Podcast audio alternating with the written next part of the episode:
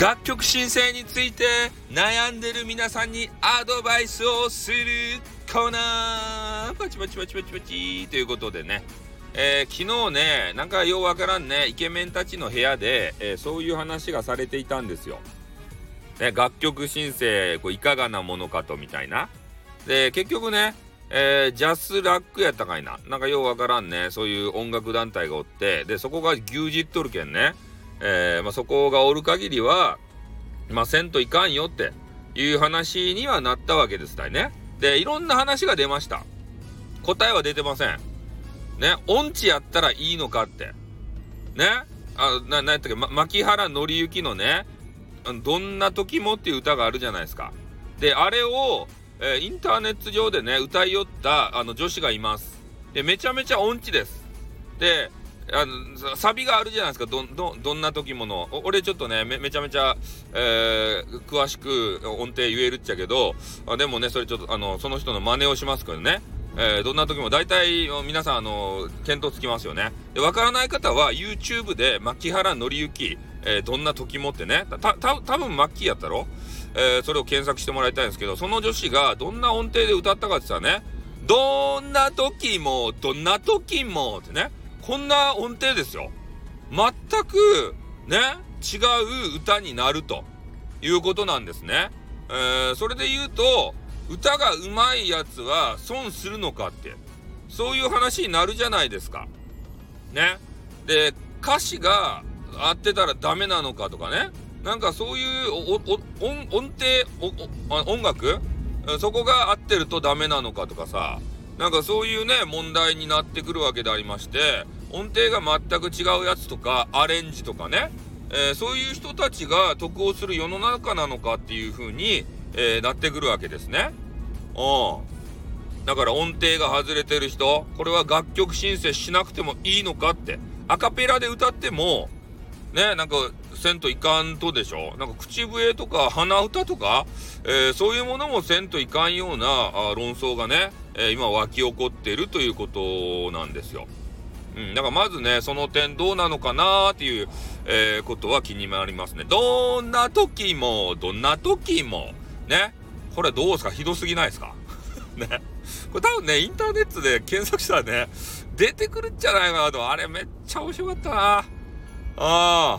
後ろでね、なんかとある変な覆面かぶったね、あの気持ち悪いおじさんが、あの見よるわけですけど、寝転がってね。で、それを来た、聞いた瞬間ね、もうめっちゃ笑っちゃって。ね、画面からフェードアウトしていきましたね。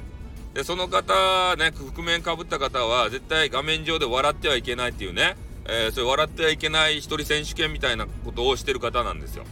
だからそれを聞いた瞬間ね、もうほんと笑っちゃったんでしょうね。えフェードアウトしてきましたね。あの、音程のひどさに。うん。だからそういう部分がまずありますよと。それと、スタイルで言うとね、えー、そういう楽曲申請のモードがあるんですけれども、えー、それがいかんせん難しすぎるということなんですよ。で、みんながみんなね、えー、その歌の歌詞であったりとか、その歌手であったりとか、えそういうのがわかるわけじゃないじゃないですか。で、とっさにね、えメロディー口ずさんだやつ、で、それに対して何やったかいな、何やったかいなって言いながらせんといかんと。えそういうことなんですね。だから曲名はわかるが、えー、その歌ってる人は分からんと逆にね歌ってる人は分かるけどきちんとした曲名が分からないとか、えー、それがないとどうやら楽曲申請というのができないみたいなんですね。うん、だからここがまず問題点難しいという点どう、えー、あれ申請していいのか分からないという、点がどうやらあるようでございますね。であとねとある女子があ楽曲申請をまずしてみましたよと。でもそれが合ってるかどうかわからんと多分間違ってんじゃないかなって言われてたんですねでそれを聞いた瞬間に俺は一つの考えがあの天からこう舞い降りてきたんですよ楽曲申請はまあ、えー、せんといかんのはわかるけれどもおまあ楽曲申請する努力はしましたよと。ね、でも結果的に難しすぎてできなかったんだって。ね、こういう体で、まあ、何か言われたらですよ、運営さんとかから。したけど、おたくさんのサイトの楽曲申請が難しすぎて、ね、うまくいったかどうか分かりませんでした。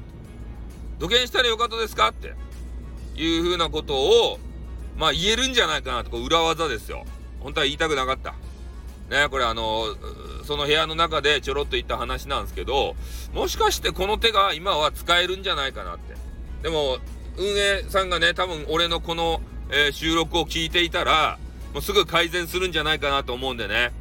申し訳ない。今までその裏技を使っていた人たち、俺の影響力がありすぎて、ね、改善されたら申し訳ない。もうめちゃめちゃ簡単なフォームになって、えー、もう絶対ね、あ、ラブテルホが回してや。みんな、みんな止まってやがんだな、ラブテルホに。えー、クリスマスイブにさ、ね、俺が言うた通りじゃないですか。満席ですって。朝方なのに。何をしてんだよ。ね朝からモーニングコーヒーですか？モーニングね、あ、ちょっと歌ったか。モーニングじゃない。ね。え JASRAC の楽曲申請の話をしてる時にね、音程バッチシで、え歌うわけにはいかなかった。危ない危ない。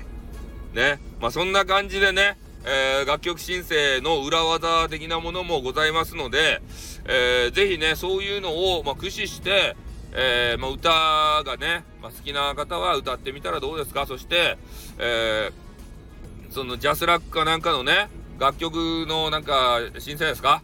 えー、それに挑戦してみてはいかがでしょう。まあ、もう一個今考えついたのが、とりあえず適当な名前でね、えー、申請してみるっていうのはいかがでしょうか。